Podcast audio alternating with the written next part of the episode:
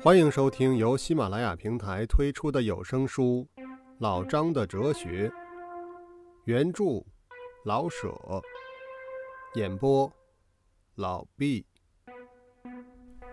第十八集。下雨是墨盒子，刮风是香炉，是外国人对北京的简妙的形容。中国人听了这两句话，只有夸赞形容的妙，而不觉得一个都城像墨盒子和香炉为不应当的。本来嘛，为什么都城一定不像香炉和墨盒子？为什么世界不……这个？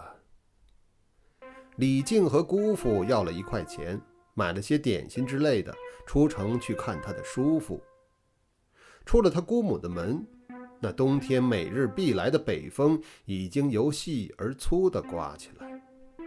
先是空中一阵阵的哨子响，好似从天上射来的千万响箭，跟着由野外吹来的黄沙和路上的黑土卷成一片灰潮，从一切有孔的东西打过穿堂，兜着顺着风走的人受得脚肿。压着逆着风走的脚面，把前者催生不自主的肃静，把后者压成钉在地上的石桩。一阵风过，寺外天空罩上一圈纱雾，阳光透过，好像漂浮着一层黄雪。跟着由远而近的响声又作，远处的高树先轻轻地点头。近处的一切可动的东西也渐次摇动，继而后面的怒潮又排山倒海而来，远近上下的东西就像在吼叫中连成一片不可分析的波动与激荡。如此一阵一阵又一阵，树枝折了，薄的土墙倒了，路上的粪土吹净了。到红日西落的时候，才惨淡寒荒地休息一刻，等着夜里再攻击大地的一切。李靖握着他的毛巾，半闭着眼，走三步停两步地往前奔，走了好大半天，才来到德胜门。那城门洞的风更与众不同，好似千万只野牛被怒火烧着、争着，从城洞往外挤。他们的利角刺到人的面上，比利刃多一点冷气，不单是疼。那个城门洞分秒不停地涨着一条无形有声的瀑布，狂浪打得人们连连转身，如逆浪而行的小鱼。李靖倒退着，挨着城墙，用尽全身的力量，费了五分钟才挤出去。出了城门，风势更野了。可是吹来的黄沙比城里的腥恶的黑土干净多了。他奋斗着到底儿到了家，只是鼻洼的沙土已经积了半寸多厚。城墙被风吹得咯吱咯吱的响，那座破磨盘在他的眼里一起一落的，好像要被风刮走了。除了这些响声，屋里连一声咳嗽都没有。他好像到了一个阴寒沉寂的山洞。叔父，我回来了。哦，静儿啊，快进来。他的叔父围着一个小火炉，看着一本书。见了李靖，他欢喜的像一个蜜蜂被风刮进一间温室满列的鲜花。可是他说话的声音依然非常低细。当风吼的时候。没有人可以听清楚他说的是什么。叔父，是我。快坐下，烤烤手。我先去洗洗脸。他用那冻红的手指摸着脸蛋儿。不用，先坐下，我看看你。叔父，我给你买了些点心。他把点心包给他叔父看，纸包上已经裹满了沙土。你又给你姑父要钱了吧？以后千万别再跟他要，他的钱不是容易来的。嗯，是。叔父，您近来怎么样？我照旧。好，好，好。你去洗脸。你又胖了一些，我就放心了。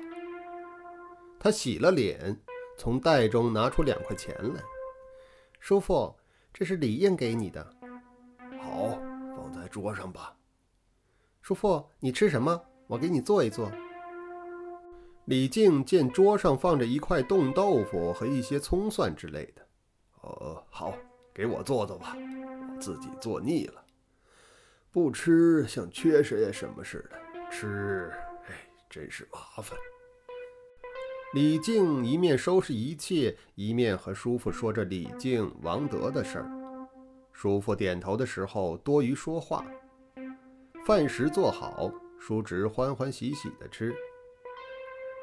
静儿，你今年多大了？他叔父低声问。叔父，你把我的岁数也忘了？到年底二十二，李靖半笑着，心中实在悲伤。他叔父已把记忆力丧失了。哈哈，叔父老了。他把手托住头额，默默不语了半天，然后又问：“那么你二十二了，你自己的事儿怎么样啊？”“什么是我自己的事儿啊，叔父？”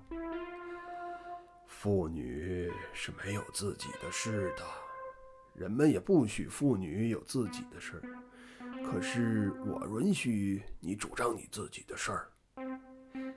你是要叫我在城里找一点事情做吗？哪有事给你们做？我的意思是，你自己的婚事，静儿，你待你叔父要和待你父母亲一样，要说什么？说这个事儿，静儿，我先说吧。现在有人要买你做妾，你要是心目中有相当的人，赶快决定。